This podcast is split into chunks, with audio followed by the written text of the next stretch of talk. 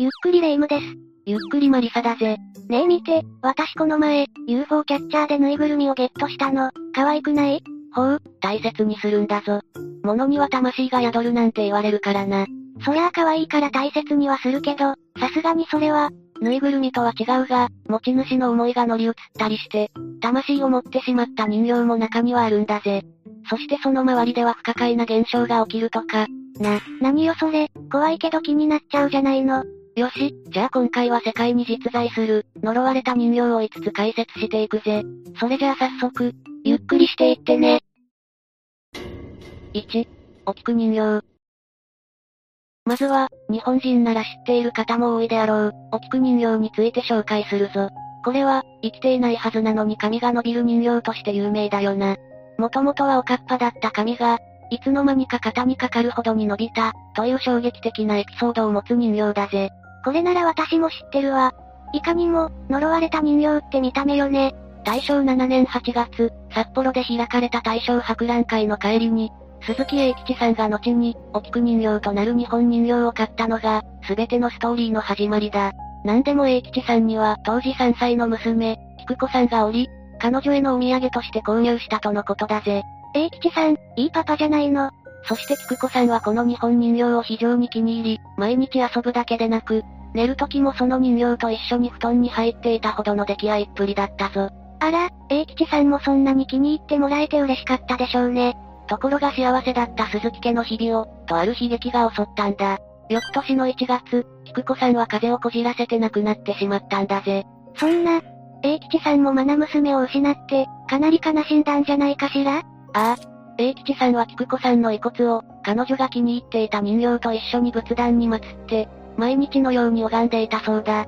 菊子さんが好きだった人形も一緒にして拝んでくれるあたり、粋な心遣いよね。ところが、そのうちおかっぱだった人形の髪が伸びて肩にかかるようになり、英吉さんをはじめとした一家は、娘、菊子の霊が乗り移ったと信じ始めたぞ。日々の英吉さんの思いが人形に通じてしまったのかしら？菊子さんが亡くなってから20年弱が経った昭和13年、英吉さんが炭鉱に出稼ぎに行くため、鈴木さん一家は北海道よりさらに北にある、カフトに移住することになったんだ。ってことは、しばらくは菊子さんの人形とも対面できなくなっちゃったのね。心細くなるが、そういうことになるな。英吉さんは同年、北海道岩見沢市にある、万年寺にこの人形を預け、旅立ったぞ。そして彼らは終戦を機に無事にふるさと、北海道に帰ることができ、菊子さんの人形とも久々に対面を果たしたんだ。無事に帰ってこれてよかったわ。あれから人形の髪は伸びたのかしら？霊夢の言った通り、髪はさらに伸びていたそうだな。そこで鈴木家はその人形を、菊子さんの霊が乗り移ったものとして、このまま万年寺に収め、永代供養をお願いしたぜ。それで今の、お菊人形に繋がっているってわけね。ただ怖いだけじゃなく、菊子さんの思いが乗り移った人形と思うと、複雑に感じられるわ。日本では有名なお菊人形だが、この一連のエピソードについて、信憑性が薄いとも言われているんだよな。今紹介したエピソードは1970年に書かれた記事によるものだが、その8年前に書かれた記事では微妙に内容が違っているぜ。どういうことなのかしら？1962年の記事によると、鈴木家が万年寺に人形を預けたのが、昭和33年だったり、人形を預けたのも英吉さんの父である助七さんだったり、娘の名前も、清子だったりと、別の記事では設定がぐちゃぐちゃになってしまっているんだ。確かにそこまでエピソードが違ってくると、作り話の疑いも出てきちゃうわね。こういう事実もあって、完全にお菊人形のエピソードを信じきるのは難しいんだぜ。なるほどね。あ、でもお菊人形の髪が伸びているのは本当なんでしょう？これについてなんだが、人形の髪の毛の伸びに関しては、物理的に説明がつく、という声もあるんだよな。そんなことってあり得るのかしら？日本人形の髪は、一本の髪を二つ折りにして植毛されているそうなんだ。二つ折りにした中央を糸でくくって、接着剤などで人形の頭に固定するという仕組みだな。ふむふむ。そんな細かいところまで知らなかったわ。しかし何かの拍子に接着剤の効きが悪くなると、わずかな刺激で髪がずれていってしまうことがあり得るんだぜ。つまりお菊人形も菊子さんの魂が乗り移ったとかじゃなく、そういう物理的な刺激で髪が伸びたってこと？そんな見方もあるってことだな。ただ詳しい調査は行われておらず、物理的に髪の長さが変わったのか、それとも本当に魂が乗り移って伸びたのかは神のみぞ知るところだ。なるほどね。鈴木さん一家のエピソードが本当ならだけど、菊子さんが亡くなって英吉さんが拝んでいたタイミングと、人形の髪が伸びるタイミングが一致したことは、髪が伸びた理由が何であろうと、残された鈴木家の皆さんの慰めになったんじゃないかしら？たまにはいいこと言うじゃないか。そうだな、可愛がっていた娘を失った家族の悲しみは、相当なものだっただろうからな。家族の思いが通じた、と感じられる現象が起きたことで、一家の励みになったのは間違いないと思うぞ。ちなみにお菊人形って今でも見に行けるのかしら？可能みたいだぜ。ただお菊人形には魂が入っていることになっているため、人形が写真に撮られるのを嫌がって、写りが悪くなるみたいなんだ。だから写真撮影が禁止されてるってことだけ忠告しておくぜ。最後の最後に可愛らしいエピソードね。ちょっと遠いけど、ぜひ北海道、万年寺まで足を運んでみたいものだわ。さて、次は海外に場所を移して、引き続き呪われた人形を紹介していくぞ。2、アナベル人形。1970年、超常現象研究家である、エドロレイン・ウォーレン夫妻のもとへ、アナベルという人形が届けられた。現在はオカルト博物館のガラスの中での保管、展示がされているが、その可愛らしい見た目に反して、絶対に箱を開けないでという警告と、そのそばにあるデビルのタロットカードにゾッとさせられるぜ。確かにお菊人形の時とは違って、あまり呪いとかはなさそうな人形よね。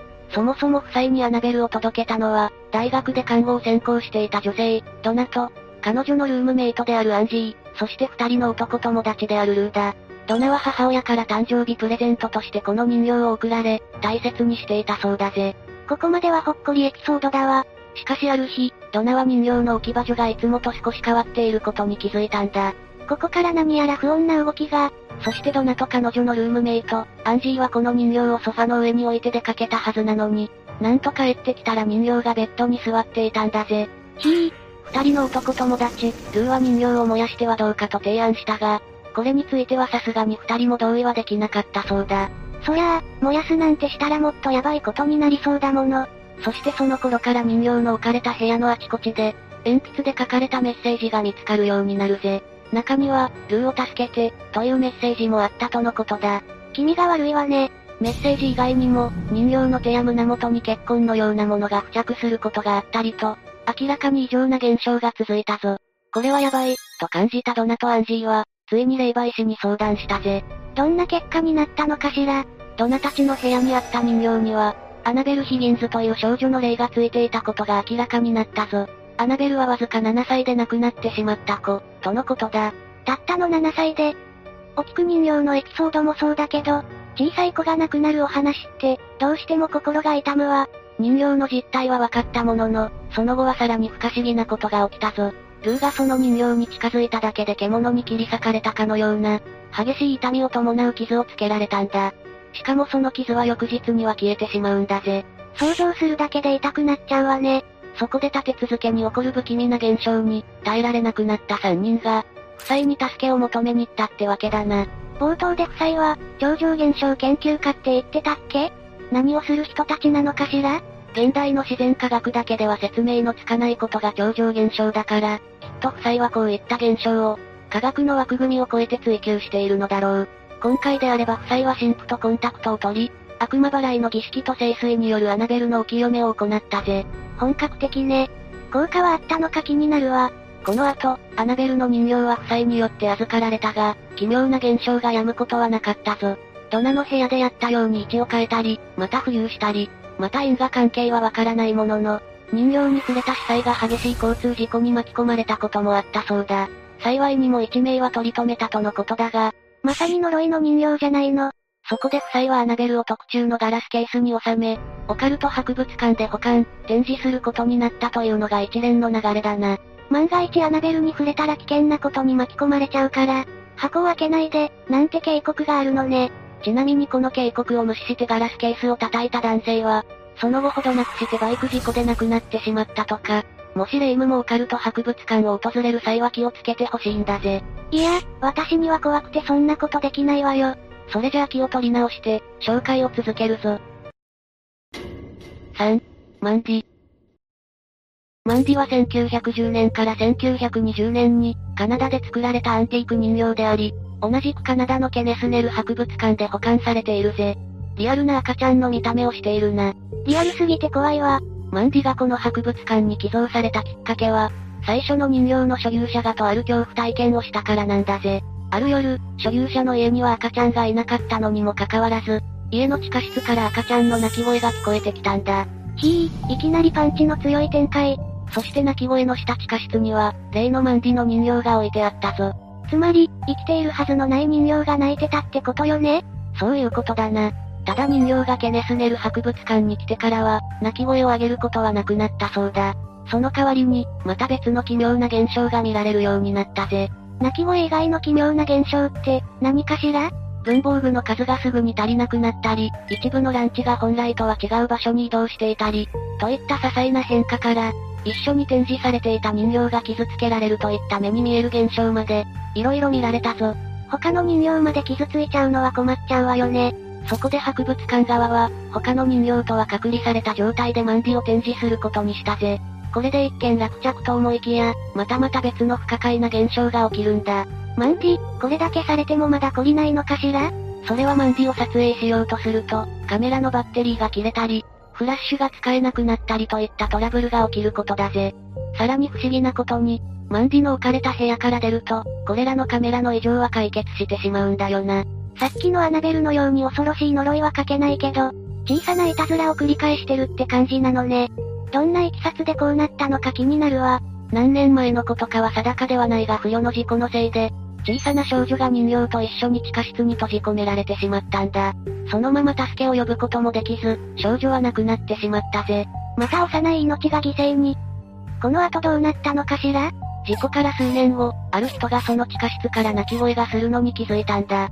少女の方は亡くなってしまったはずだから、その泣き声ってもしかして、ああ、きっと人形、マンディのものに違いないだろう。泣き声に気づいた人によって、マンディの人形と一緒に少女の遺体が見つけられたぞ。少女が命を落としたのは残念でならないけど、こうして遺体が見つかっただけでもよかったのかしら。もしかして、この時に少女の魂がマンディに乗り移ったとか？きっとそうだろうな。ちなみにマンディが最初に見つかった時、血の涙を流していたとの言い伝えがあるぜ。最初マンディの話を聞いたら、お茶目ないたずらっ子だわって印象だったけど、今の話を聞いて、切ない気分になったかも。マンディは亡くなった少女の思いを背負っているのね。その少女もまだまだ遊びたい盛りで、それこそマンディのようにいたずらをしたりして、家族や友達をびっくりさせたい、なんて思いもあっただろうな。どうかこれからも彼女の魂を持ったマンディが大切にされ続けることを祈っているぞ。その通りね。さて、次も人形の背景にあるエピソードに注目して解説を聞いてほしいぜ。次はどんなエピソードが待っているのかしら。4、ジェーンズビルの不気味な人形。アメリカ、ミネソタ州にある小さな町、ジェーンズビルにある建物の窓際に、問題の人形が置かれているぞ。1976年から存在しているとされ、長い間塞ぎ込んだような表情で外を眺めてきたんだぜ。こちらも、何か良くない事情を抱えてそうな人形ね。霊夢の言った通りこの人形をめぐって、家族から虐待を受けていた少女のエピソードが残されているな。その少女は家族だけでなく近所の人たちからも嫌われ、屋根裏部屋に閉じ込められていたそうなんだ。そんな、なんてひどいことを。閉じ込められていた少女は窓の外を眺めることしかできなかったんだが、とうとうこの仕打ちに耐えられなくなり、彼女は首を吊って命を絶ってしまったぜ。想像しただけで泣けてきちゃうわ。そして時すでに遅しだが、少女の両親はここに来てようやく自分たちがしていたことの重大さに気づいたぞ。そこで少女の魂の慰めとなることを祈り、両親は彼女のいた屋根裏部屋に人形を置いたとのことだぜ。うーん、両親もここまでできるならもっと早く娘の苦しみに気づいてあげて欲しかったような。とはいえこのエピソードが本当なのか、作り話なのかははっきりしていないんだ。ただ、骨董品などのコレクターであるウェントさんという方が、この人形を置いたことだけは明らかになっているぜ。もしかして、めちゃくちゃ陰湿な人なのかしら？今のエピソードを聞けば、そう思ってしまうのも無理はないだろうな。ところがどっこい、ウェントさんは親切で、ユーモアも持ち合わせた方だったそうだ。それは意外ね。失礼なことを言っちゃったわ。でも、どうして屋根裏部屋の窓際に人形なんて置いたのかしら？私もすごく気になっているんだが、ウェントさんはその理由を明かすことなく、2012年に亡くなってしまったんだぜ。人形が置かれていた建物も売りに出され、現在はジェーンズビル図書館の窓際に例の人形が設置されているようだな。場所が変わっても窓際のポジションは変わらないあたり、街の人たちの心遣いを感じるわね。ただウェントさんが人形を置いた経緯がお蔵入りのままだと思うと、どこかもどかしいわ。ところが、そういうわけでもないみたいなんだ。というのも1976年、ジェーンズビルはアメリカ建国200周年を記念し、ちょうど200年後に開ける予定のタイムカプセルを埋めたんだぜ。ふむふむ。そしてウェントさんもそのカプセルの中にあるものを入れたぞ。その、あるものこそが、あの場所に人形を置いた理由なんだ。ほう、ワクワクするわね。でも2176年。さすがに私がその瞬間を見届けることはできなそうだわ。それは私もちょっと残念だぜ。だが、人形がこれからも街で大切に受け継がれていって、2176年まで窓の外を眺め続けていることを祈りたいな。その通りね。さて、次が最後の人形の紹介になるぜ。引き続き集中して聞いてくれると嬉しいぞ。5、プーパ。プーパとは1920年代、イタリアに住む少女のために作られた、35センチほどのフェルト製の人形のことだぜ。少女はプーパをとても気に入り、肌身離さず持ち歩いていたそうだ。とても愛されていた人形だったのね。最初に紹介されたお菊人形を思い出すわ。少女によれば、この人形は生きているとまで感じられたとのことだぜ。